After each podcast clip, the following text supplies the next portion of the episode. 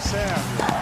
6 a 4, ele tem dois match points. Federer tem três match points. Mais um match point para Rafael Nadal. Serena Williams tem o duplo match point. Bem, amigos do GE, mais um match point chegando para você depois da polêmica que a gente causou aqui no último podcast, né? Elegendo quem era o melhor, Federer ou Nadal. Hoje é dia de tomar mais pancada de vocês, ouvintes e internautas. Muita gente chiou e chiou muito, né? que não falamos de Djokovic, Novak Djokovic, número um do mundo, mas ele estava sendo guardado para o tema de hoje. E o tema de hoje é o seguinte: o que o Djokovic precisa fazer para se tornar o maior tenista de todos os tempos? E para debater esse assunto hoje, recebo aqui no Matchpoint os meus amigos Narc Rodrigues e Thiago Quintela, além do nosso comentarista, ex-tenista Domingos Venâncio, capacitador, o Domingão de mil e uma utilidades, né? o nosso bombril aqui, o Domingos que promete contribuir muito com seu conhecimento nessa edição. Bem-vindo a mais um Match Point Domingos de Venâncio. Está preparado aí, meu amigo, para essa missão dura? Grande Eusébio, Tiago Narc, que prazer juntos mais uma vez. Mil e uma utilidades é ótimo, Eusébio. Quem me dera. Não, estou pronto, eu já sei que a repercussão foi grande e a gente está tá entrando na linha de tiro, mas vamos com todo prazer e fala de tênis, fala desses monstros sagrados, é sempre muito bom. Legal, Domingos Venâncio, na sua primeira participação. E antes da gente entrar aqui na discussão, né, a gente lançou uma enquete lá no GE na última segunda-feira, perguntando aos internautas o que eles achavam. Se Federer e Nadal se aposentassem hoje, quem teria sido melhor? Foram mais de 17 mil votos. Olha que legal, hein? Agradeço a participação de vocês. 71,4% elegeram Roger Federer, enquanto 28,6% votaram e Rafael Nadal. Mas muita gente chiou e pediu, e é claro que a gente não esqueceu de Novak Djokovic, a gente não pode nunca esquecer do Novak Djokovic.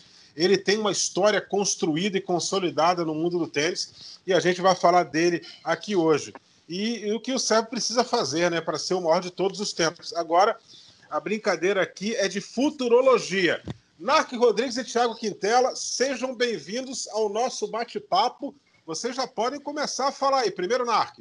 Oi, Eusébio, tudo bem? Tiago, Domingão, que prazer ter você aqui de novo. Bom, eu, na linha do domingo, já estou aqui com meu capacete, meu colete à prova de bala, minha armadura. Máscara. Esse, máscara, isso, que é sempre importante. É, e já preparado aí para dar a minha opinião aí mas esse aqui é mais legal, né? Porque, quer dizer, mais legal não, perdão, é mais fácil, porque você trabalha com hipóteses, né? Suposições do que pode vir a acontecer. É, acho a gente, até que a gente tem que ter cuidado com algumas coisas, porque quando a gente supõe que pode conseguir isso, pode acontecer aquilo, a gente não pode esquecer que existem outros jogadores aí no mundo, no circuito, passa a ser até meio, ser um menosprezo aos possíveis né, jogadores que estão vindo ainda mas é óbvio que a gente vai tratar esse tema aí com muito cuidado e pelo, por tudo que já fez o Djokovic na carreira, é claro que ele tem chance de, de, de passar e se tornar o maior de todos. Né? É isso aí, Narc, Domingos, Eusébio, tudo bem com vocês? É, realmente, assim, eu, o que eu achei mais engraçado, é, lendo lá os comentários que o pessoal deixou pra gente, a revolta não era por a gente ter escolhido a maioria o Federer, não. A revolta era pelo Djokovic ter, deixado, ter sido deixado de fora da discussão, quando a gente ali, na realidade, estava traçando só um, um, um head-to-head ali entre o, o Federer e o Nadal, e também entendendo que o Djokovic ainda não está nesse patamar, então né, seria meio que fazer um corte até agora, e aí agora sim o Djokovic entra na discussão, porque obviamente ele pode pleitear é, ser o maior da história aí, por, por toda a carreira que ele já tem, e ainda com muita água para rolar. Eusébio? Legal, Quintela. Eu tinha, tinha, tinha, apertado aqui o microfonezinho, acabei fechando, agora estou abrindo de novo. É, é porque é praxe para não, não, não, dar interferência. Para você que está em casa, é, é, a gente tem todo cuidado com a qualidade do nosso podcast, né? Então a gente aperta aqui o microfonezinho para não dar interferência externa, já que a gente continua no isolamento social. Vamos começar aqui a falar do Novak Djokovic, né? O jogo, o, antes de eu, começar aqui a, a, a destrinchar os números, né, o Djokovic, eu sempre a definição que eu tenho para o Djokovic é a seguinte: o Federer e o Nadal eles tinham uma amizade ali. Imagine aquela criança que tem um amiguinho. Federer e Nadal são amiguinhos. Aí chega uma terceira criança que mudou para o condomínio hoje. E aí olha aqueles dois brincando lá no play e fala, posso brincar também? Aí os dois deixam. Sabe quando eles, for, quando eles percebem, essa terceira criança já está tomando conta do brinquedo. Foi isso que aconteceu. O Novak Djokovic chegou para ser também protagonista. E hoje o Djokovic soma 17 títulos de Grand Slam, atrás do Nadal com 19 e o Federer com 20. Somando todos os torneios de, de nível ATP, o Djokovic tem 79 títulos conquistados, o Nadal tem 85 e o Roger Federer 103. E aí hoje a gente vai trabalhar com a futurologia. Você que está ouvindo a gente, você acha que o Djokovic vai chegar nesses números do Nadal e nesses números do, do Federer, principalmente com relação aos títulos de Grand Slam? Domingos Venâncio, eu quero a sua opinião inicial. Eusébio, como o Narc falou, a gente já está devidamente paramentado, vestido com armadura medieval, pronto, pronto para qualquer tipo de crítica, elas são bem-vindas e, e é, o, o, eterno respeito à opinião de todos. É quando a gente fala desses três, eu sempre gosto de marcar que, que já que estamos falando de, de futurologia, temos que falar um pouquinho de passado também, que tem vários jogadores, eu digo vários, que poderiam estar nessa lista caso o calendário da época fosse tão facilitado como hoje em dia, é, ou o próprio interesse financeiro de alguns jogadores. Então, é, eu vejo que tem mais nomes aí que poderiam estar numa lista de, de melhor da história. É, em relação a esses três, que são os, os, que a gente tem mais acesso, tem números melhores em quase todas as áreas, né? em algumas áreas ainda não, né? O Villas, o Connors ainda, ainda lideram em algumas áreas. Bill Tilden, que foi antes do tênis aberto, então os dados são muito complicados. A vitória do Grand Slam é, do Don Budge no fim dos anos 40 e do Lever duas vezes. Então, existem aí alguns, alguns pontos que a gente poderia é, abrir espaço para tomar pedrada. o Borg não tendo jogado praticamente nunca o Aberto Austrália e não tendo jogado quatro Roland Garros quando estava no auge. Bom, é, eu acho que o Djokovic tem uma enorme possibilidade de ultrapassar tanto o Federer quanto o Nadal é, em número de de torneios Grand Slam pela sua condição física, pela idade e pela sua é, enorme qualidade técnica que faz com que ele se adeque a qualquer tipo de piso, a qualquer tipo de jogo, seja um jogo longo, curto, rápido, lento. É, ele é um jogador que, que, com certeza tem muitos títulos a vencer. Eu acho que vai depender um pouco do que o Federer e o Nadal serão capazes de fazer daqui para frente, por quanto tempo eles vão conseguir permanecer na disputa.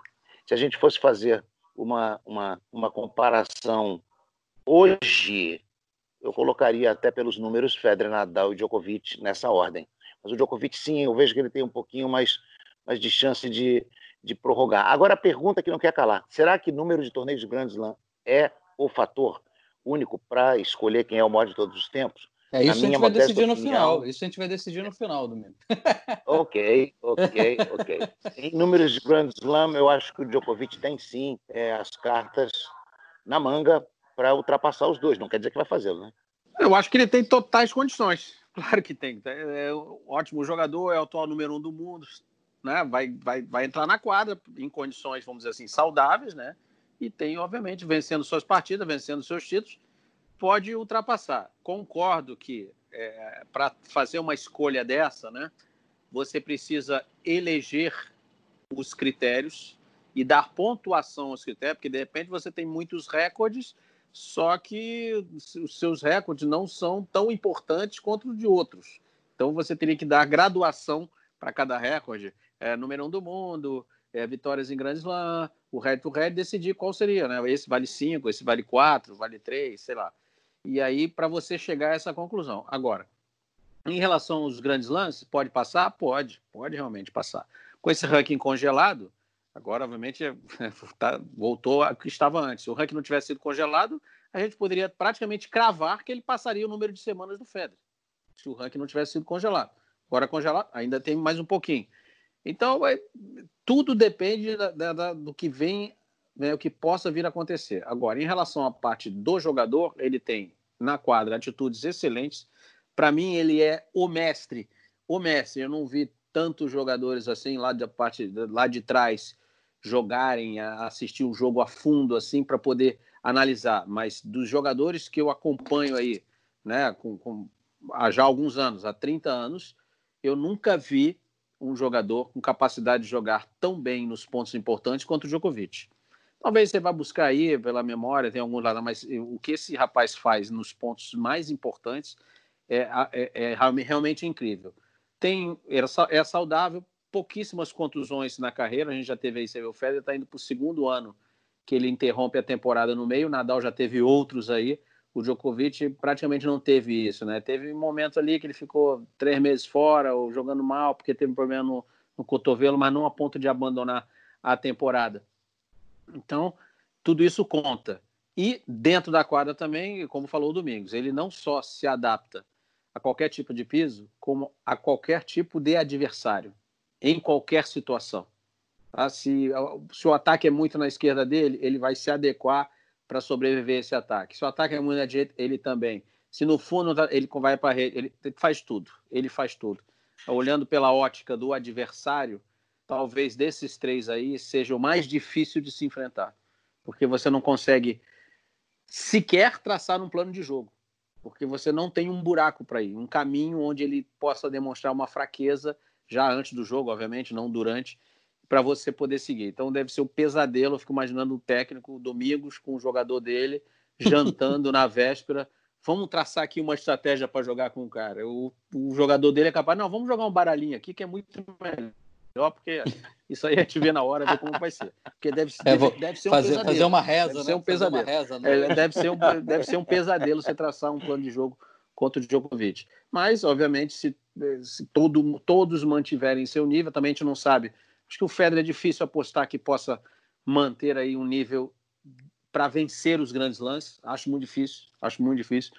O Nadal, se a gente contar que, que em Roland Garros é super favorito, ele ainda pode manter os, algum, mais alguns títulos em Roland Garros. Nos outros pisos a gente vai depender. É claro que o Djokovic tem condições de passar, mas lembrando, existem outros jogadores no circuito. A gente não pode cravar isso porque seria até um menosprezo a esses grandes jogadores que estão surgindo aí né? Com, o que tem chegado mais próximo aí é o Dominic Thiem, né? Mas tem outros. Mas poder pode, passar pode.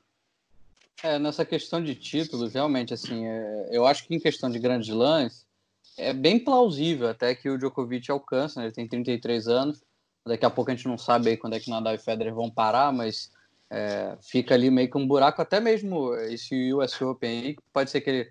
O Federer já não vai jogar, o Nadal, pelo visto, ele não falou nada, mas duvido que ele vai jogar também. Se o Djokovic decidir, ele já fica ali na, na com uma ótima condição, até por ele já ter é, contraído coronavírus, ele não vai ter uma chance de pegar o vírus novamente e acabar sendo eliminado do torneio por essa questão, né? Se a gente realmente tiver o US Open. Mas aí ele fica com uma grande condição, sem os dois principais adversários, de fazer já o 18º e se aproximar. E aí, nos títulos totais, que eu, eu tenho minhas dúvidas se isso também, assim como o Domingos perguntou, se isso é o, a grande coisa, até mesmo os grandes lances mas isso a gente discute mais para frente. Se isso é o, é o, grande chamariz, eu acho que 24 títulos aí no total, para ele igualar o Federer, é muita coisa aí. Na verdade, acho que ele tem 80 agora. Ele ganhou o Australian Open, né? Ele tem 80 títulos. Então, assim, ele, ele, ele, eu acho que ficaria um pouco difícil de chegar. Não que seja impossível, dá para chegar. Mas o quanto isso é tão relevante assim, eu realmente não sei. Agora, de fato, o Djokovic, Uh, ele, assim, eu tendo a acreditar que talvez com uma aposentadoria do Nadal e do Federer, eu não sei se ele vai sobrar tanto assim no circuito por algumas questões. Na idade que ele vai estar, tá, né, talvez com 36, 37, não sei se ele vai estar tá rendendo da mesma coisa que ele está, se ele não teve nenhuma lesão. Ele teve agora aí esse tempo aí que ele poderia estar tá se desenvolvendo bem. Ele estava num momento espetacular ali no início da temporada e a temporada foi interrompida. Então, assim, e até, até mesmo de motivação se a motivação dele vai se manter a mesma sem o Nadal e o Federer no circuito. Eu acho que ele se motiva muito uh, tendo que bater os dois e mostrar ali que ele é o melhor. Então, sem os dois, eu, eu, eu não sei. Assim, realmente é algo que fica meio, meio. Essa futurologia é um pouco complicada, mas eu acho que em termos de Grand Slam, eu, eu apostaria minhas fichas que o Djokovic ultrapassa sim, mas só nessa questão. Tiago, uma repetição histórica. O John McEnroe, no dia que o Borg parou de jogar, ele falou que o Borg estava dando um golpe mortal nele, porque ia acabar a chance dele crescer no tênis, porque ele ficou praticamente um ano sem nenhum tipo de, de, de adversário. Uhum. É, é, é a cara coisa... do McEnroe, né? É, isso foi uma coisa muito difícil para ele, que foi jogar tênis sem o Borg, sem, sem, o, sem o, o seu grande é, rival, né? E o, o, Djokovic vai ter que se manter, vai ter que se manter é, empenhado sem os, os, dois maiores adversários. Será que isso vai acontecer? É, até porque no head to head, né, Domingos, o domingo, o Domingos, o Djokovic, ele leva vantagens tanto sobre o Federer quanto sobre o Nadal. Então, assim, ele realmente foi é. até o que o Narco falou. É impressionante como ele joga pontos importantes, né? É, e eu acho que ele se é. motiva é muito focado nesses jogos. A gente vê muitas zebras, às vezes, contra o Djokovic e de jogadores não tão expressivos ali, porque talvez o foco dele deu uma, uma certa fugida. Mas contra o Federer e o Nadal, é difícil, assim. Eu, tanto o Federer quanto o Nadal tem que estar no seu melhor para ganhar do Djokovic ali. É bem difícil. Ele encara menos e, pontos e, tão importantes quando não é o Nadal e o Federer, né? exatamente. Exatamente, exatamente. Vai encontrar a opinião do Quintela e a opinião do Domingos o seguinte: eu lembro de uma entrevista do Djokovic logo após a final do Aberto da Austrália, é um jogo de 4 horas e 53 minutos com o Nadal, e falaram para ele, perguntaram para ele, aí, como é, como é, que foi encarar esse jogo tão longo, um jogo de 3 a 2 uma final de, de Austrália Open? Ele falou é para jogos como esse que a gente se prepara, que eu me preparo. Então, pode esbarrar nessa questão da motivação. É, amanhã vem a notícia de que o Federer encerrou a carreira, e depois vem a notícia de que o Nadal encerrou a carreira. Quer dizer, o, a diferença de idade do Djokovic para o Nadal não é muito grande, é apenas de um ano. O, Djokovic nasceu em 87 e o Nadal nasceu em 86, mas aí já tem uma distância grande para o Federer, que é um cara que nasceu em 81. Quer dizer, a tendência é o Federer parar antes. Né? E aquela é, a questão que vocês tocaram também, é, no caso aí, aí eu já, já coloco mais o Domingos como um treinador. Aí você senta com seu pupilo, amanhã ele vai enfrentar o Djokovic. Aí você vai falar o que para o teu pupilo? O que, que você vai fazer contra ele? A única coisa que a gente pode fazer de repente é fazer com que ele coma um pãozinho no café da manhã, porque ele é intolerante, intolerante a glúten e ele não vai render. Porque ele, ele em condições. É uma sabotagem. Ele Eu lembro até que eu estava fazendo um jogo dele, ele estava barbarizando no jogo, um jogo duríssimo contra o Federer. Aí uma torcedora do Federer no Twitter colocou assim: pelo amor de Deus, alguém dá um pãozinho pro Djokovic comer, porque ele é intolerante a glúten, e aí ele começaria a não render muito, né? Porque ele fisicamente ele é muito bem preparado, ele tem uma equipe muito competente, ele tem profissionais muito bons do lado dele. Ele tem Sim. um treinador que eu acho maravilhoso, que é o Mariano Vaida. Eu acho que ele nem precisaria de um outro treinador. O Vaida segura a onda e o Vaida está com ele há muitos anos. Quer dizer, ele, ele é muito bem trabalhado. E agora ele acertou no guru também, rapaz. O guru americano dele não atrapalha. Aquele outro guru atrapalhava. Quer dizer, ele está numa fase excepcional. Ele, tecnicamente, aí a gente já vai entrar nessa, nessa questão aqui, Quintela, Narc e Domingos tecnicamente falando, Djokovic fica devendo para o Nadal e para o Federer o que ele ainda precisa aprimorar, né? E, e, e, vamos, vamos, vamos destrinchar esse assunto aí. Se ele precisa aprimorar alguma coisa, eu acho que não, eu já dou a minha opinião aqui. Eu acho que não, ele é muito bom. Acho que ele precisa melhorar o smash. Mas acho que nessa altura da vida ele já nem vai mais treinar smash para melhorar, porque ele se garante nos outros golpes, né? E aí eu quero a opinião de vocês se tecnicamente ele é melhor é, do que o Nadal e do que o Federer, ou ele falha em algum ponto que você pode minar para ganhar dele. Posso ir? Vai você, pode? Domingo. Deve. Narc, como sempre, colocou de maneira precisa. É o melhor jogador de pontos vermelhos, pontos importantes, possivelmente da história do tênis. É uma coisa impressionante a capacidade que o, Djokovic tem de ganhar pontos importantes. Mais do que qualquer jogador que eu me lembre assim de, de, de primeira. Ah, é assustador também como ele é completo tecnicamente. O Eusébio colocou bem. Ele talvez o smash seja o pior golpe dele, mas se você for colocar percentualmente o número de vezes que o jogador precisa do smash, e quase sempre, mesmo com o smash não tão bom, ele ganha o ponto. Ah, e a gente ouviu isso do Nick Bollettieri, se vocês lembrarem, grande Nick Bollettieri, aqui no Rio Open. Ele fez uma palestra dizendo que, na opinião dele, o mais completo de todos é o Djokovic. Faltava ganhar tudo. E o Djokovic vem ganhando tudo, né? É, tudo eu digo, é, um pouco de cada um dos torneios, né? ou muito de cada um dos torneios. Então, realmente, a nível técnico, o Djokovic não tem muita coisa para mexer nele, não. Ele é, ele é um, um, jogador próximo da perfeição, tecnicamente falando, né? Agora tem, tem que superar o jogador no seu o adversário no próprio piso. Por exemplo, ganhar do Nadal em Roland Garros é uma coisa, ganhar do Federer em Wimbledon é outra, embora ele já tenha feito isso. Né? Como disse o Nark, teve pertinho de, de, de, de, de mais um Grand Slam o Federer contra o Djoko e a coisa reverteu, mas tecnicamente, a nível de, de, de, de ser um jogador completo, eu acho que o Djokovic leva uma vantagem nesse ponto. Concordo mesmo. Tecnicamente, acho que ele, não, ele tem, praticamente não tem buraco. Ele pode não ter a, a direita mais, o forehand mais potente, mas talvez ele tenha a esquerda mais segura, principalmente se defendendo. Né? O Murray também tem um bom backhand se defendendo, mas o, o dele é absolutamente espetacular, tá? Deixa eu, eu queria só só, é, se me permitem pontuar só algumas coisas. O Domingos falou lá do McEnroe, aquela situação quando o Box se aposentou, deve estar se referindo à temporada de 1984, quando o McEnroe ganhou 82, fez 82 partidas no ano e venceu 79. Perdeu três partidas no ano, o McEnroe, no ano. E uma Na delas... final de Wimbledon, na uma final não. do Wimbledon contra o Chris Lewis, ele cometeu quatro erros não forçados. Então, e, e, e, uma delas foi contra, contra o Lendl em Roland Garros, que ele nunca venceu, depois de ter feito dois, dois sets a zero. Tá? Então, essa é uma coisa. Segundo, é, outro dia aí também apareceu, andei olhando aí, fuçando aí, os últimos seis tie-breaks. Tie-break, ponto vermelho, né? O finalzinho do set. Os últimos seis tie-breaks entre Federer e Djokovic o Djokovic deu um erro não forçado contra 19 do Federer. Seis tiebreaks. Os últimos seis tiebreaks. Um contra é 19. É, é só, é, é um, é, um já é um número inacreditável, mas se você botar a diferença em relação ao adversário, você vê o quanto à frente do adversário ele está em relação aos pontos importantes.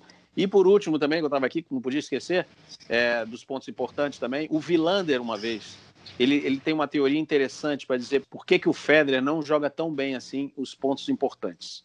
Porque o Federer, naquele início ali de carreira que ele passou o rodo em todo mundo, tudo, ele pouquíssimas vezes teve que jogar bem os pontos importantes, tal a diferença dele para os adversários. Aí depois, quando vieram Nadal e Djokovic, e aí realmente ele foi muito mais testado, ele passou a ter necessidade de jogar bem os pontos importantes, só que ele passou uma parte da carreira dele praticamente sem usar, sem, sem ter que ser bom nos pontos importantes. Então essa é uma teoriazinha do Vilander aí, que também eu acho que a gente tem que olhar com não descartar, achar. O Vilander às vezes fala umas bobagens, mas essa aí eu acho que ele não pode descartar, não, porque realmente é uma questão de experiência no jogo. Uma experiência no jogo. Tá? Então, eu também concordo com o Domingos, o golpe talvez seja que tenha menos confiança tecnicamente ali, é, é, é o, o, o, smash do Djokovic, mas ele, o percentual de vezes que ele smasha no jogo, no torneio, é muito pouco. E só lembrando também que quando a gente analisa tecnicamente um jogador, não são só os golpes, a gente analisa também a movimentação, o jogo de pernas, posicionamento, tudo isso, e o Djokovic também é craque nessas situações. Eu teria poucas coisas a adicionar aí do que vocês falaram, o que eu acho é justamente nessa, nessa linha mesmo. Talvez o Djokovic, tirando o backhand, né, que é, que é realmente muito seguro, apesar de não ser tão plástico, né? Você olha o backhand, o backhand do Vavrinka, do Guga, você vai obviamente comparar uh, com backhands muito mais bonitos, mas é talvez o mais efetivo, né? E como o, o Narco falou, defensivamente é espetacular, acho que não tem nada igual hoje uh, no tênis. Mas, assim, realmente talvez o Djokovic não seja o que você, plasticamente falando, é o melhor, mas ele não tem buraco no jogo, né? Então como é que você vai falar que a parte técnica ele está devendo alguma coisa, né? Uh, o Federer, por muito tempo ali, o calcanhar de Aquiles dele era justamente a esquerda, né? O Nadal jogava sempre ali, aprimorou muito a esquerda, eu acho, o Federer, mas ainda está longe do ideal. Então, realmente, assim, o Djokovic, tecnicamente falando, e parte mental, como vocês bem falaram, é, é fora de série. A gente já colocaria ele aí como um dos melhores da história se fosse só essa parte técnica, isso, isso sem, sem dúvida, assim. Talvez a gente já pudesse colocá-lo acima, inclusive, do Federer e do Nadal nessa questão. Aí não é, dá eu... ponto de graça quando eu estava lendo, né? O, é. Djokovic, ele é pode errar, e quando não pode errar, ele não dá um ponto de graça, sabe jogar a bola ali no centro, sabe segurar. Então, são fatores realmente que são muito importantes nessa futuro, nesse exercício de futurologia aí, né, Thiago? É, exatamente. Assim, eu vou dar uma opinião com relação ao número de grandes lances. Eu acho, é, é, é só estou no campo do achismo mesmo, eu acho que o Nadal ele ainda vai ganhar mais uns dois Roland Garros, entendeu? É, o Nadal, acho que esse ano ele já iguala o Federer, porque ele deve ganhar o Aberto da França. É, só se acontecer um acidente, né? Ou ele se, se lesionar e não jogar. E eu acho que no ano que vem ele também volta a ganhar o Aberto da França. Então aí o Nadal soma mais dois grandes lances. Entendeu? Ele vai. Ele, na minha opinião, o Nadal vai somar 14 Roland Garros. E aí vai demorar 50 séculos para alguém ganhar 14 vezes lá Roland Garros. É, é, embora o Nadal acredite que vai surgir antes, mas eu não acredito, não. É, o, o, Federer é muito difícil. Acho que a grande chance do Federer foi, foi aqueles dois match points ano passado em Wimbledon. É, e era pra, e como gente, eu conversei com o Narc, era para ele ganhar ali e, e, de repente pensar em não jogar mais. Entendeu? Sim.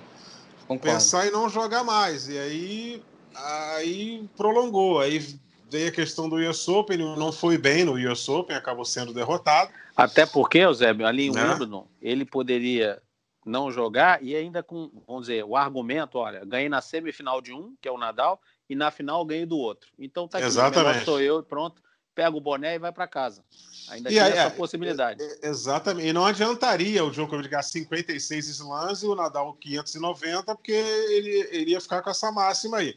Aí agora ele está continuando, porque está na espera. De repente, um cai ali, outro cai aqui, você pega uma chave tranquila, vai que aí ganha um Australian Open da vida, pronto. Mas é, acho muito difícil para ele. E o Djokovic ainda tem muita lenha molhada para queimar, eu acredito. Que o Djokovic é 87, quer dizer, ele pelo menos tem mais uns quatro anos para jogar em altíssimo nível, é, pelo trabalho que é feito com a equipe dele.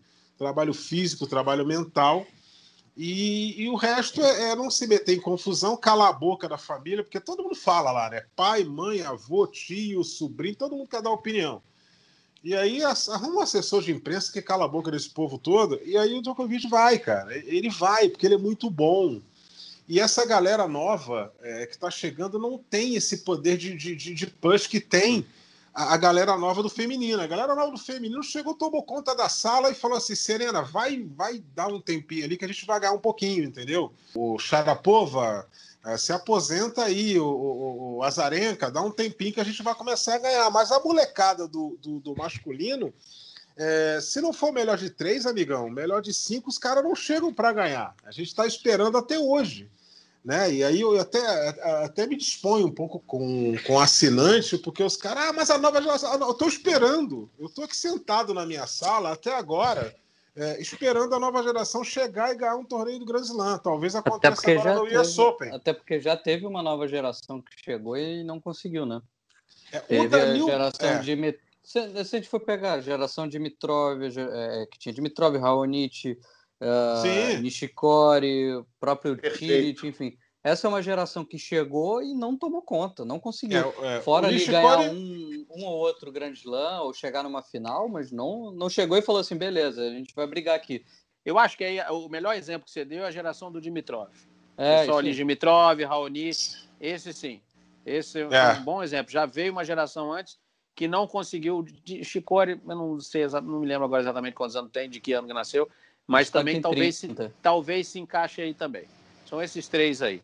Que é, apresentou bem essa segunda, a, a nova né? segunda é, next já segunda, exatamente, exatamente. Não, Domingos, talvez a terceira, porque o, o, o, o, né, porque o Dominic é que estaria no meio, ele não é o next Sim. gen, ele está no intermediário. Então, o pessoal ali Dominic Tim, ó, Davi Gofan, Dominic Tim, esse pessoalzinho veio depois. E sim. agora next gen, sim eu acho que dessa nova geração, o cara que vai ganhar primeiro, cara, posso, posso errar, a gente erra. Mas acho que o cara que vai ganhar primeiro aí no torneio de Grand Slam é, é, o, é o Brad Gilbert da, da atualidade, que é o Danil Medvedev, que ele joga feio demais, mas ele vai ganhar um Grand Slam. Entendeu? Que bela e, comparação. Que bela é, comparação. E, e, e, ele tá lá. E ele já chegou na final do US Open quase, amigo. Aqui no quinto set, alguma coisa faltou. E aí o Nadal agarrou na jugular dele, chupou o sangue dele e ganhou, ganhou, ganhou o torneio. Eu acho que esse, que esse cara vai ser o primeiro, até antes do Tim e até antes do, do, do, do Alexander Zverev, embora agora o Zverev vá começar um trabalho com o Davi Ferrer, já deve ter começado, que eu acho que vai surtir muito efeito. Mas eu acredito que o Medvedev está um pouquinho à frente. Eu não sei se vocês compartilham da mesma opinião. O Eusébio, é, em relação ao Gilbert, você foi, você foi muito, muito preciso. O Brad Gilbert, ao contrário do Medvedev, não tinha nenhuma arma. a arma dele era um grande cérebro. E, o, e, a maioria dos novos jogadores não tem essa, essa condição mental assim tão apurada. O Medvedev realmente ele, ele, ele tem esse diferencial. Ele, ele conseguiu umas conquistas ali que fisicamente eram muito improváveis pelo cansaço e mentalmente muito menos ainda, né? E eu acho sim, o, o, o, jogador mais cerebral no momento dessa, dessa segunda e meia Next Gen, segundo o NAC, Medvedev é um, é um, é um, é um osso duríssimo de se até porque, até porque o Medvedev já tem 24 anos, né? Ele, ele, já tem um pouquinho mais de experiência ali do que o, o Zverev tem 22, o Tsitsipas tem 21, né? Já são jogadores mais novos ali, mas o Medvedev acho que foi isso, né? Ele deslanchou na hora que acertou o mental, mais do que a parte técnica e tal, que eu acho que ele ainda tem muitos problemas, mas na hora que ele acertou a parte mental ali, ele deslanchou. Talvez o Titi Paz tenha, tenha uma parte mental aguerrida legal, mas ele ainda tem, ainda comete aqueles erros ali que eu costumo colocar o Chapovalov como o exemplo dessa nova geração que não tem muita paciência para jogar o jogo, né? Que adora disparar um monte de erro não forçado sem a menor necessidade. Tô dando risada aqui porque você falou que depois o Medvedev conseguiu quando melhorou o mental. Você sabe que tem gente que discorda de você que acha ele é. completamente mas, louco. Mas aí, se a gente for falar da parte mental do Djokovic, vai pelo mesmo caminho, então, pô. Não é? Djokovic pode até. A gente vai é. falar disso agora, inclusive. Que é nós estamos falando do, do, do, do, esporte individual. Então, obviamente, cada jogador vai ter sua personalidade, sua maneira de, de, de, de enxergar as coisas, de, de lidar com algumas situações. Obviamente, tem dentro, tem fora da quadra. Agora, já que está falando do Djokovic, eu acho o mental dele muito, mas muito forte. E quando se enfraqueceu, enfraqueceu mesmo, que foi naquela época lá do Guru, que ele se perdeu completamente. Aí, é, tem aqueles fofocas de bastidores que ele estava passando por uma situação ruim no casamento. Bom, você vê, quando o mental dele enfraqueceu, ele ficou muito, mas muito vulnerável. Então, isso mostra como é importante essa parte mental. O Nadal também teve uma época aí, já, isso já faz um tempo que os pais parece que estavam se separando, não sei o que, ele também teve uma queda, ele mesmo falou sobre isso. Então, a gente precisar nesse, né, nesse exercício de futurologia é, fica difícil, porque existem as intempéries da vida que podem acontecer e levar o cara a não render igual. Por exemplo, eu vou, vou, se me permite aqui, vou cometer o sacrilégio, sacrilégio mesmo, de discordar do meu grande amigo e irmão Eusébio Rezende. Eu não sei se o Djokovic vai até os 38 anos. Não sei se vai, porque Será, nós estamos pegando. Cara? Sabe por quê? Porque nós estamos pegando como referência um ET chamado Roger Federer. Sim. É um ET. Esse é um ET. Tá? Esse é um cara. Se você tivesse outros jogadores ao longo da história, vou até citar um aí que também não, é pouco falado, mas foi um jogador grande da história, domingo sabe, o Ken Roosevelt, chegou à final de Wimbledon com 39 anos. Né? Então foi um jogador desses das, das antigas lá da época do Roger Leve que ainda conseguiu render mais velho, mas são pouquíssimos exemplos. Ainda mais. Chegou a primeira vez na Pô, 17. Então, isso aí você vê, são pouquíssimos exemplos ele, de um cara ele, ele com 38 de finais de Grand Slam dos 17 o que está rendendo o Federer. 38 anos, o cara é 4 do mundo.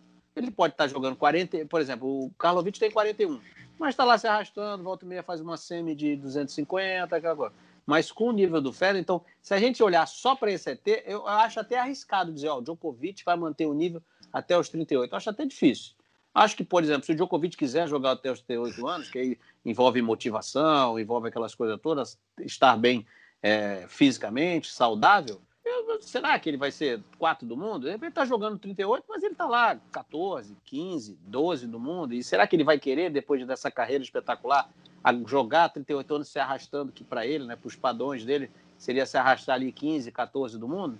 Eu não sei. Então eu, é tudo um exercício de futuro e porque é muito legal. São muitas opções, muitas hipóteses aí, por isso que é legal. É um assunto aqui que a gente pode ficar aqui durante muito tempo. A, a resenha é. aqui pode ser interminável. É, o próprio Sampras, né, que foi esse logo antes do Federer, parou com 31 porque ele não estava mais rendendo. E era um ET, ninguém duvida é. que, que, que, o Sampras era um, mais, um negócio absurdo. Mas, mas, o Sampras, é aquela história, quando ele ganhou o US Open, ele fez exatamente isso. Por que, que ele parou? Porque o Sampras, quando ganhou o US Open, né? acho que era 12 ou 13. 11, Sim. 12 ou 13 do mundo. Então ali deve ó, vou tirar meu time de campo porque eu já não consigo mais dar essas tacadas. É, vou aproveitar é, esse momento para sair fora. Dele, o último porque jogo dele não... foi ganhar o US Open. Então, mas é porque ele... Mas aí é que tá. Será que se o Sampras jogasse aquele US Open, ganhasse mas ainda fosse, por exemplo, três do mundo, quatro, como o Federer, Será que não, vou ficar mais um pouquinho? Será que ele pensaria isso? Não, ele pensou é. que não, vou sair fora, porque a molecada já está chegando e eu sou décimo segundo do mundo. Décimo primeiro é melhor sair fora é. agora. O Federer talvez não, não, vou tentar aqui porque eu ainda sou quatro. Ah, Agora, o Federer, vai, o Federer quando ele cair... chegar nesse momento, exatamente, quando o Federer chegar nesse momento, ele para. Eu, é, é o que eu sinto. Exatamente, é. mas não necessariamente ele vai parar com uma vitória. Talvez ele Exatamente. comece a apanhar, apanhar, apanhar, e fale assim, ó, cara, eu não consigo mais jogar, vou embora. É, e se você lembrar... E se você... também uma possível mudança nos conceitos dos torneios, né? na qualidade dos torneios, do tamanho dos torneios, Isso. devido a toda essa confusão do calendário. Isso também pode agravar um pouquinho a, a escolha do, do, do, Djokovic ou do Federer ou do Nadal de por que continuar no circuito. Né? Isso aí também é um elemento que a gente tem que levar em consideração. É, se você lembrar, o, o Sampras, quando ele parou em 2002, é, 2000 e 2001, ele foi final de US Open. Ele perdeu para Safin e perdeu para Hilt. Eu não sei a ordem não vou lembrar a ordem, se Rio Safin 2000, Rio de 2001. Exatamente. E aí ele foi na final com o Agassi e falou, porra, é minha chance, né? Porque o Agassi eu tenho como enrolar o Agassi. E aí ele ganhou do Agassi, amigo, olhou assim, não, não vou continuar, né? Melhor subir a tribuna e beijar a Brigitte Wilson, né? Do que continuar aqui tomando pancada dessa molecada que tá chegando, cara. É, porque ele, teve, é, ele enxergou que, é. que, ia ser difícil manter o nível com esse molecada. E, já, e tinha muita gente já batendo nele. Exatamente. Exato. Para quem não sabe, né? A Brigitte Wilson é a senhora Sampras, né? Então, é, é, acho que cabe explicar essa, essa opção do nosso amigo Pete. É. Para quem não lembra dela, é aquele filme Eu Sei O Que Vocês Fizeram no Verão Passado. É, é a Brigitte Wilson participa desse filme. É, é, do... Quem não gosta de terror, não assista. Mas que o filme é legal, é. Vamos, vamos para o comportamento aqui do Djokovic, né? A gente está falando do Novak. É, gente, é, é impossível a gente não falar das atitudes de Novak Djokovic fora da quadra, né? principalmente esse ano, esse ano da pandemia. Né? É, mas o Sérgio já deu algumas pisadas na bola, apesar de ter algumas atitudes muito nobres. Isso aí a gente tem que destacar aqui. Né? Ele tem uma fundação que ajuda crianças no mundo inteiro. Isso aí é legal pra caramba. Né? Essa imagem arranhada pode prejudicar o Djokovic a ser considerado o maior de todos os tempos, Domingos Venâncio? Eusébio, quando a gente começou a falar, eu pontuei que para mim, tem alguns fatores que, que, que, que contam para que o jogador, o atleta, seja de qual esporte for, seja considerado o maior, o grande marco, o grande embaixador. E eu acho que sim, as atitudes têm que ser um pouquinho levadas em consideração. Eu acho que não tem que ser para um lado ou para o outro, ou para um nome ou para o outro, mas isso sempre pesa um pouquinho, sim. Lá na frente, daqui a 20, 30 anos, eu não tenho nenhuma dúvida que a postura do jogador será uma, uma um fator a ser muito lembrado se isso for o que vai determinar é, entre o público, ou seja lá quem for, escolher para aquele jogador ser o maior da história. Eu não tenho nenhuma dúvida em relação a isso. Eu me lembro muito bem de, de alguns comentários na época que diziam que a seleção de 82 não ganhou, e eu não me, eu, tenho, eu acho que foi o grande, o incrível Armando Nogueira que falou assim, azar da Copa do Mundo. Exatamente. então, eu acho que os números, os números, os valores técnicos, a, a, a, todos os títulos, mas isso também muda um pouco de, de relevância de acordo com o tempo. E, alguns programas atrás, o NARC marcou muito bem da pouca importância que tinha o da Austrália por, uns, por alguns anos. Eu acho que sim, a postura, a imagem e, e, e as atitudes fora da quadra, concordo com você, Zé, podem sim fazer uma diferença quando os resultados são tão próximos e a história é tão parecida. Narc Rodrigues. É, eu vou só falar aqui, porque eu, já, eu tô com o meu colete à prova de bala aqui, né? Preparado, sim. Só vou pontuar aí que o Domingos falou, é pouca importância do Alberto da Austrália, eu tô falando lá na década de 80, não tô falando de agora, não. Hein? Que o cara já ganhou oito vezes, já pensou se interpreta o que é agora? Não. Não, não Estou me referindo lá na década de 80. É quando, Domi quando, Domingão quando ele, quis quebrar o Dark nessa. Porra, eu ia apanhar por culpa dele, mas estou tirando já o meu corpo fora, estou me defendendo. O Alberto da Austrália não tinha tanta procura porque ele era poucos dias antes do Natal, era na Austrália quando os transportes não eram tão fáceis como hoje em dia, não tinha todo o circuito australiano, então muitos jogadores, quando já tinham perdido a chance de fechar o Grand Slam, os, os maiores às vezes escapavam e não iam. Narc, te coloquei numa fria mais uma vez. É. Né? Não, mas agora tá beleza. Já, tô, já, já esclarecimento. Uma já grande movimentação aberta à Austrália passar para janeiro, diga-se de passagem. Isso. Eu acho o seguinte: o Djokovic Pode, é que depende, isso aí que o Domingo falou, eu concordo. Atitude dentro, fora da quadra, isso tudo obviamente conta, ainda mais no, no mundo de hoje, que tudo acontece uma coisa do outro lado do mundo, agora, daqui a dois minutos, a gente já está vendo a imagem do que aconteceu. Né? Tudo, é, isso é a repercussão, a, replica demais as suas atitudes, tanto boas quanto ruins, né? Mas ele pode ser o modo da história mesmo assim? Pode. Pode, pode, porque tem muita coisa ainda para acontecer. E Agora, isso eu, aí eu vou dizer, eu não vou dar certeza ou eu posso garantir, mas eu acho que dificilmente, muito dificilmente, ele será o mais amado da história. São duas coisas diferentes. Tá? Eu pode ser o maior, mas o amado não vai ser. Então, por exemplo, eu acho que dos títulos, por exemplo, do boxe, né, teve gente que teve mais títulos que o Muhammad Ali. Mas eu não conheço outro boxeador que tenha sido mais amado pelo mundo inteiro do que o Muhammad Ali. Ah, então é só um, um, um, exemplo. Talvez não seja uma. O Mike Tyson veio com vários recordes também, não sei o quê. Também tem uma legião de fãs enormes. Enorme o, o Mike Tyson, mas amado pelo público, quase que em toda a sua totalidade, só foi o Muhammad Ali. Então eu acho que esse amor que, que, as, as pessoas têm pelo Federer, pelas atitudes, não sei o quê, mesmo que ele seja ultrapassado pelo Djokovic, pelo Federer, e não mais seja, e pelo Nadal, perdão, não seja mais considerado o maior das, da história, números de, é, de títulos, número um, tempo como número um, grande slam. Ninguém vai, vai. Eu acho que esses jogadores não vão passar a ser mais amados do que o Federer. Então são duas coisas e obviamente eu concordo também que as atitudes dentro e fora da quadra elas contam ainda mais com a repercussão que a gente tem hoje em dia. É, eu, eu, eu concordo. Eu, eu acho que as atitudes elas assim é, realmente elas vão contar muito para mim.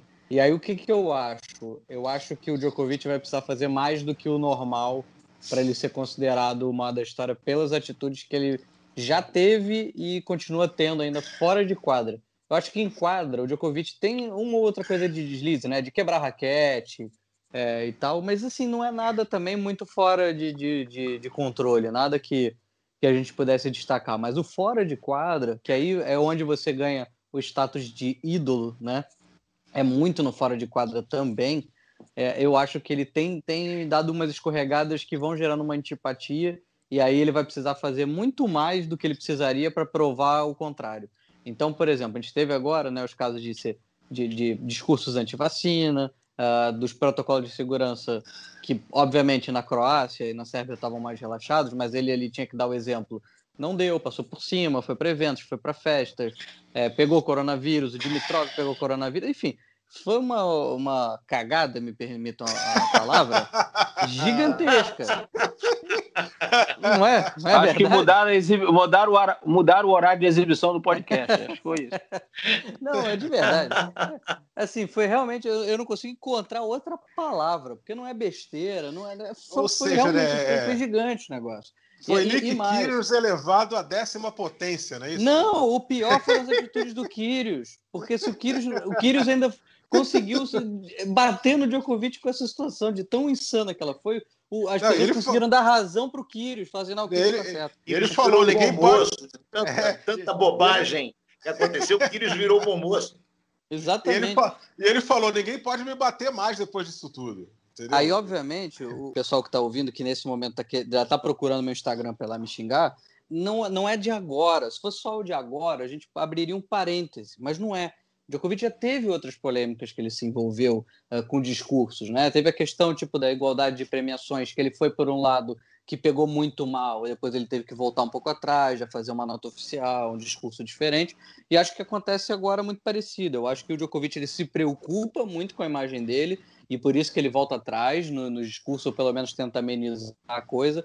Mas em alguns momentos assim que ele está com um pouco mais de liberdade para falar, ele acaba pisando muito na bola. Então, eu Sim. acho que acaba meio que gerando essa. E a gente lembra, né? Desculpe, só para dar uma. A gente lembra que todos, todos, Nadal, Federer, Kyrgios, Djokovic, todos puxam a sardinha um pouco para o seu lado, né? Hum, é, claro. é, é, que realmente algumas situações foram exacerbadas aí por todo o nosso momento, né? Mas tem umas coisas em que há um pouco mais de inteligência no fazer, no falar a bobagem, né? Que às uhum. vezes. É porque assim, o, o Domingos, eu, o Narc ele pontuou muito bem no, no nosso último podcast, é, que é como o adversário vê né, o, o, jogador. E eu acho que nessa questão do Djokovic, a gente pode ir em como o torcedor que torce para o adversário vê a coisa. Então, assim, se você vai pegar o, o cara que torce ferrenhamente para o Nadal, hoje, talvez, assim, eu acho que em grande maioria não odeia o Federer. Só não quer que o Federer ganhe. Mas não odeia o Federer. Tipo, porque é, é, é uma questão, tipo assim, bom, ele, é um bom, ele tem um bom caráter, ele tem uma boa atitude, ele tem uma amizade legal com o Nadal. Eu, eu, é difícil odiar. Você pode torcer para ele perder, né? Mas você não odeia. E eu acho que o contrário é a mesma coisa. Quem torce muito para o Federer tem a mesma relação com o Nadal. Acha bom, o Nadal um grande jogador, mas considera o Federer melhor e quer que o Nadal perca ali para não, não, não ir muito à frente. Agora, para quem torce para os outros jogadores, quando olha o Djokovic, hum, pode gerar sim uma antipatia maior do que o normal. É a minha impressão. É, eu acho já que quem torce o Djokovic odeia o Federer. É verdade. A maioria é interessante. E odeia, e odeia quem gosta do Federer. Mas, mas, mas, mas, só que tem uma coisa que tem que ficar muito. Acho que tem uma coisa que tem que ficar muito bem o que, o que é ótimo para o nosso esporte, né, gente? Quem jogou durante tantos anos como eu e o Narc em respectivas categorias e tudo mais, mas quem jogou durante tanto tempo vendo que não havia nenhum interesse, principalmente no Brasil, por um jogador, por outro, ninguém queria saber quem é que era o campeão, quem não era, tinha aquele tal daquele sueco, Borg e o outro. E hoje a gente tem torcidas, paixão, no jogo de tênis. Narc deve, deve pensar da mesma forma que eu, como é bom hoje a gente ter essa oportunidade, né? Não, eu acho legal. Obviamente que tem os caras mais inflamados, os que né, exageram, mas tudo isso aí a gente entende, porque na verdade são pessoas que gostam de esporte e essas pessoas sempre vão ter um, um alto conceito comigo. Tá? Só que tem uma coisa que é assim, que eu acho que tem que ficar claro, e aí é, talvez seja mais fácil entendimento para todas as torcidas, vamos dizer assim. Tanto Federer, Nadal, Djokovic. O Murray é um cara que já falou, que, que tem exata noção disso. Reconhecimento é uma coisa que você ganha, você não pede. Eu não chego pro Eusébio, pô, Eusébio, me reconhece aí. O, pô, o, o Domingos, Thiago, me reconheçam aí. Não. Yeah. Um dia vocês vão chegar, pô, reconheço o Narc como um cara assim, o assado, não sei o quê. Pô, reconheço. Então você ganha, você recebe o reconhecimento. Você não pode pedir. E, e, e, parece até o Djokovic, e obviamente inflamado do pessoal que gosta dele, que eles exigem, eles ficam pedindo, não, vocês têm que me reconhecer como um cara grande, vocês têm que me reconhecer como um cara do nível deles. Entendeu? Não é assim, não é por aí. Reconhecimento você recebe, alguém vem e te reconhece. Tem muita gente aí em várias áreas, áreas aí da, da, da sociedade civil que só tem o reconhecimento depois que morreram. Quantas vezes é assim, pô, só fulano que foi reconhecido como um grande escritor ou um grande 90%. político ou não sei o quê, depois que morreram. Entendeu? Então, o reconhecimento você ganha, você recebe. Se você está recebendo em vida, pô, que bom, que legal, mas não, não pode sair pedindo reconhecimento. Isso não, não é assim que funciona. Entendeu? Então, é. eu acho que, que há uma forçação, né? Porque isso aí, quem é que aqui não vai reconhecer o Djokovic como um jogador excepcional? que tá Nossa, que, no head to head aí, ele tá na é. frente do Nadal, na frente do Federer, tem tudo aí, obviamente, para bater todos esses recordes, não sei o quê, mas todo mundo reconhece isso. Só que ele força uma barra para ser reconhecido isso, que, que não acontece, por exemplo, com o Nadal ou com o Federer. Eles vão lá, jogam e pronto, tem as atitudes dele, e eles ganham, eles recebem esse reconhecimento. É. Entendeu? Então, essa forçação é que, na verdade, eu acho que joga contra o Djokovic. Joga é. contra. E, né, lembrando que todos passaram por fases, né? Houve uma fase em que o Nadal era um pouco mais criticado por uma atitude assim, ou o próprio Federer, lá no iníciozinho da carreira. Eu acho que essas fases elas vêm naturalmente, né? Eu concordo com você, não é, não é aquele famoso, olha para mim que eu sou legal. Não. eu acho que Ué, as o coisas vêm a seu Hewitt, tempo, né? Leighton Hewitt foi dois anos aí dominante, vamos dizer assim, número um no mundo mas ele foi ele sempre reclamaram das atitudes dele, aquele negócio do comando, de gritar no, no, no, erro do adversário. Ele foi muito, mas muitíssimo criticado. E hoje, por exemplo, o Leite é um cara que foi número um do mundo, tá? E você já viu que todas as nossas conversas aqui sobre tenistas número um do mundo, né? Os grandes jogadores, já repararam como se fala muito pouco do Hilt? Praticamente é. não se fala o nome do Hilt. Exatamente. Entendeu? Se fala mais do Safin, se fala do Guga, obviamente né? nós somos brasileiros, não brasileiro, claro, não, tem que levar isso em conta. A gente fala do Guga, mas do Hilt quase não se fala. Principalmente aquela, aquela relação de amor que o Hilt tinha com o Andy Rodgers, eles se amavam, né, cara? Nossa, Entendeu? Hoje, hoje, por exemplo, a gente às vezes conversando fala mais do Rod que do Hilt. Se você for botar aí no, no papel. É, Entendeu? o- Então, o- o- reconhecimento o que você colocou ganha, muito bem aí você quando- não pede. Quando você É. falou de reconhecimento, você, eu estava pensando aqui justamente no nosso Guga, sabe? Quando você falava do reconhecimento vem da maneira que vem, de forma natural e tudo mais, me passou aqui rapidamente pela cabeça a imagem do Guga imediatamente, né? Um- é um- É é um- isso. acho que é um caso muito, muito claro disso, né? E me passou também o contrário, por sinal dos tempos, né? O sinal dos tempos, que é o pouco reconhecimento que é proporcional que a nossa rainha teve durante a maior parte da vida dela de tênis e veio não não no mundo, no Brasil. Sim. Que depois eu diria graças ao Sport TV, ela conseguiu mais ser mais reconhecida, mais vista e passar todo aquele conhecimento, aquele, aquele astral dela e aquele barato Isso. que foi dela conosco, né? É, antes da- de, encerrar a questão aqui, eu vou destacar duas coisas. O Guga, ele é um cara tão carismático, o Guga é um- é uma pessoa tão incrível, que a gente lembra que ele fez um 3 a 0 no Federer em Roland Garros e os fãs do Federer não ficaram raivosos por causa disso. E o Federer tem fã no Brasil, é, acho que quase que na proporção do Guga. Né? O Guga um pouco mais, porque ele une todo mundo. Ele une os torcedores do Nadal, do Djokovic e do Federer. Mas, assim, tem muito torcedor do Federer no Brasil. E, e eu, vou, eu vou pontuar uma outra coisa. O Quintela, que é o nosso grande mentor intelectual desse podcast, o Quintela. Sabia que tinha um culpado. É, eu vou colocar, é, eu É o vou guru. colocar aqui. É o guru Quintela? Ele é o nosso Pepe Imas, né? o nosso Nossa. Quintela, é, exato. E eu E vou esse, colocar esse aqui. é o reconhecimento né, que eu tenho, tá bom. É, e eu vou colocar aqui. fui amigos, hein? Vou É. colocar aqui uma questão que você não tenha levantado. Então, diante de tudo isso que a gente analisou e falou com relação ao comportamento do Djokovic, eu vou perguntar aqui para vocês todos. Então, o Nick Kyrgios tem razão que o Djokovic tem uma necessidade muito grande de ser amado?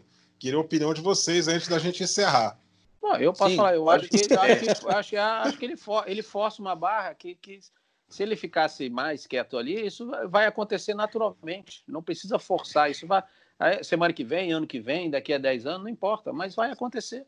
Não precisa forçar essa barra para ser já agora ou há cinco anos atrás, desde cinco anos atrás. Não, vai acontecer. Concordo. Quintela, Tempo, Quintela Domingos. De tempo ao tempo. Os títulos vêm, ele é um monstro, um animal, joga tênis demais, completo tecnicamente.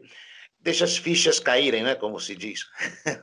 Deixa as fichas caírem no seu lugar. Eu, eu tive o prazer né, de, de conhecer o Djokovic de perto, né, de, de falar com ele um pouco, eh, quando a gente foi lá em 2018 fazer a matéria do Valtinho para o Esporte Espetacular.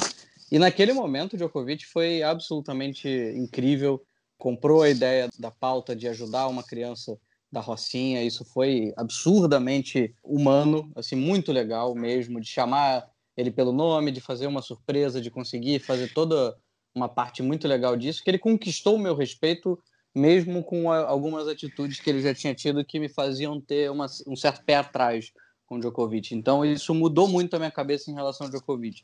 Mas aí você vê, né? Ele começa a ter outro tipo de atitude que eu, eu vou perdendo um pouco daquilo que eu senti pela, por esse gesto muito legal dele. Então, é, eu acho que no acumulado ele acaba falhando nisso. E aí ele tem essa sim um pouquinho dessa dessa vontade de ser amado e de forçar às vezes um pouco a barra. O pessoal até brinca, né? O pessoal da imprensa que o Djokovic distribui chocolate sempre lá na Austrália, que isso é, não é muito da- é genuíno da parte dele. É, um- é mais É. uma, questão assim de conquistar ah, por um presente do que realmente tipo tá ali é, querendo dar um presente mesmo. É óbvio, eu não tenho é, de novo, ele né? dá chocolate ficar- na quadra também, né? Não, é, É. óbvio. Isso aí, isso aí muito mais, muito mais. Ele dá muito chocolate na quadra também. Muito mais, muito mais. Tiago, só, só lembrando, ele também foi excepcional aqui no Rio de Janeiro, jogando com jogadores na Rocinha. Eu acho que fe- fez uma, uma aparição, inclusive o Narc, se não me engano, esteve em quadra com ele, pro Celebrity ali no, Pro- no Proam. A gente não pode esquecer que tem esse lado também é, bastante humano que ele tem apresentado ao longo dos anos, né? Uhum. É É, isso tem uma aí. coisa que ele perdeu que eu achava extremamente carismático e diferente no circuito, era aquela coisa de imitar os outros tenistas, né? Ah, ele É. perdeu um pouco, eu acho que porque ele era criticado muito pelos próprios tenistas, né? Porque isso pegava mal. Então, quando ele começou a se aproximar do número um, ele, ele deu uma abolida nisso. Mas era uma coisa legal, era uma coisa que tornava ele carismático. Não, não- Eu achava não- engraçado. É, era eu achava bacana. legal. Era Eu bacana. Não achava legal. Não sei se os jogadores tratavam isso como desrespeito, pode, pode até ser, mas eu achava uma, uma coisa bem carismática nele. e aí acabou né, deixando isso de lado, enfim. São, são muitas questões. Ele fazia igual, né? Ele copiava com perfeição. Eu só Sim. conheço um outro jogador da história do tênis que copiava os jogadores com mais perfeição do que ele, que é o Jaime Alcins, o nosso capitão da tênis, Jaime Alcins, ele imita qualquer um. Ah, vamos chamar, vamos chamar o Jaiminho para um podcast para ele falar disso. Vamos pegar o Jaiminho. Jaiminho, se você estiver ouvindo, a gente já vai se preparando aí, Jaime. Você vai ter que contar essa história aqui pra gente, né? É, esse negócio de imitar os outros aí deve ser demais. O com aquele tamanhão todo, 1,91m, né? Ou tem mais, acho que o Jaiminho tem quase 2 metros.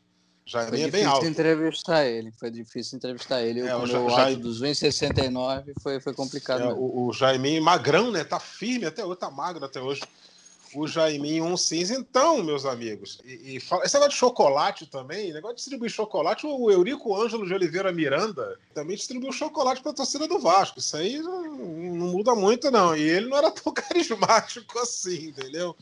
Então vamos ao veredito final. Eu vou começar. Eu vou chamar a responsa para mim.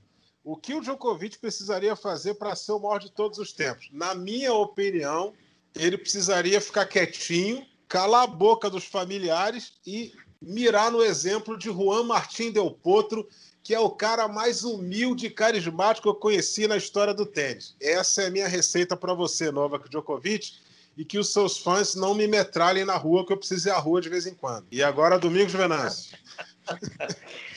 Você trouxe um nome magnífico, né? Nossa, que exemplo. Eusébio sempre, sempre ligado, né, Eusébio? Impressionante você. O Martim Del Potro, carisma incrível, todos torcem por ele no mundo inteiro. É uma coisa impressionante.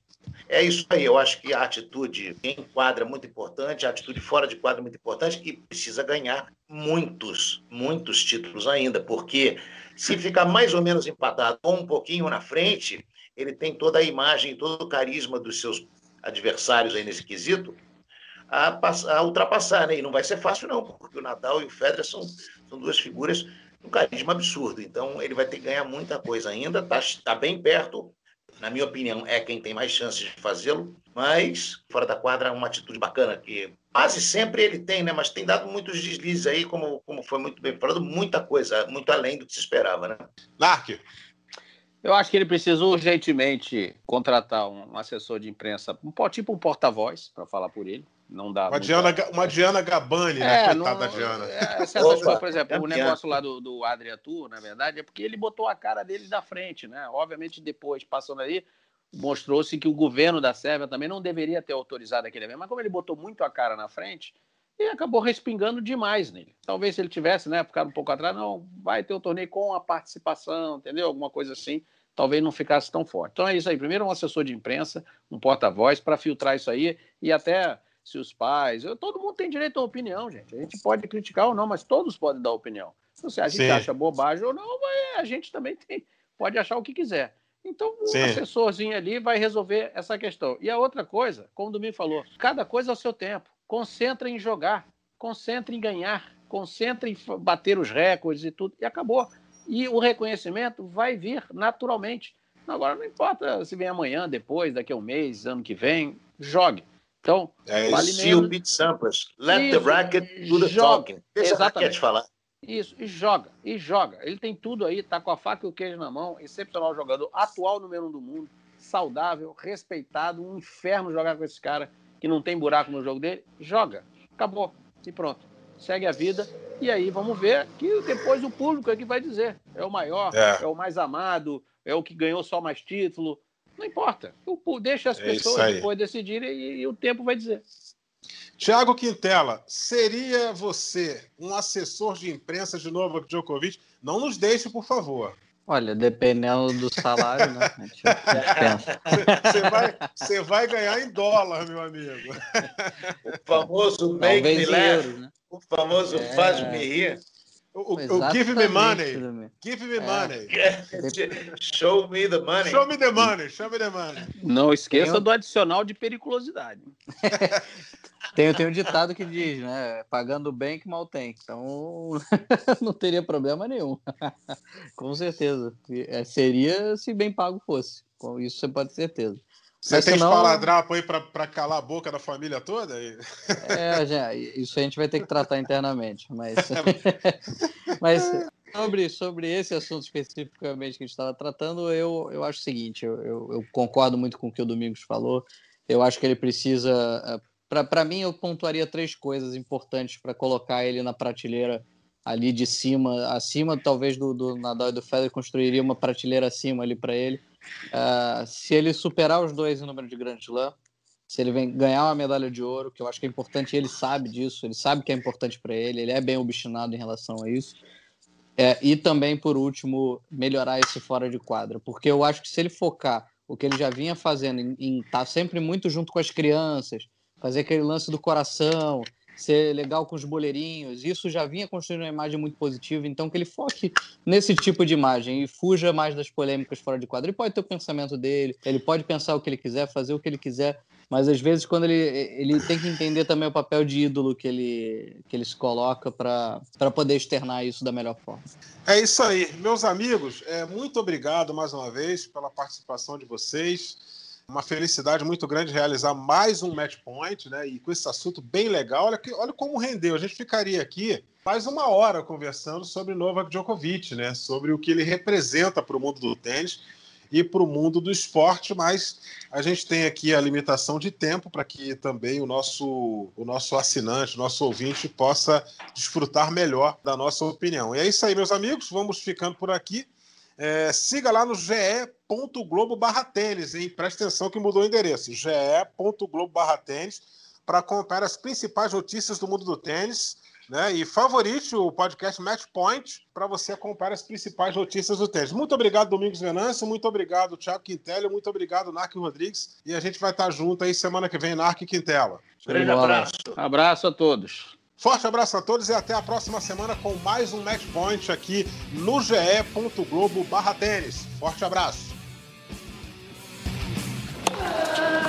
Combinação de saque e voleio para fechar o jogo em 2 sets a 0.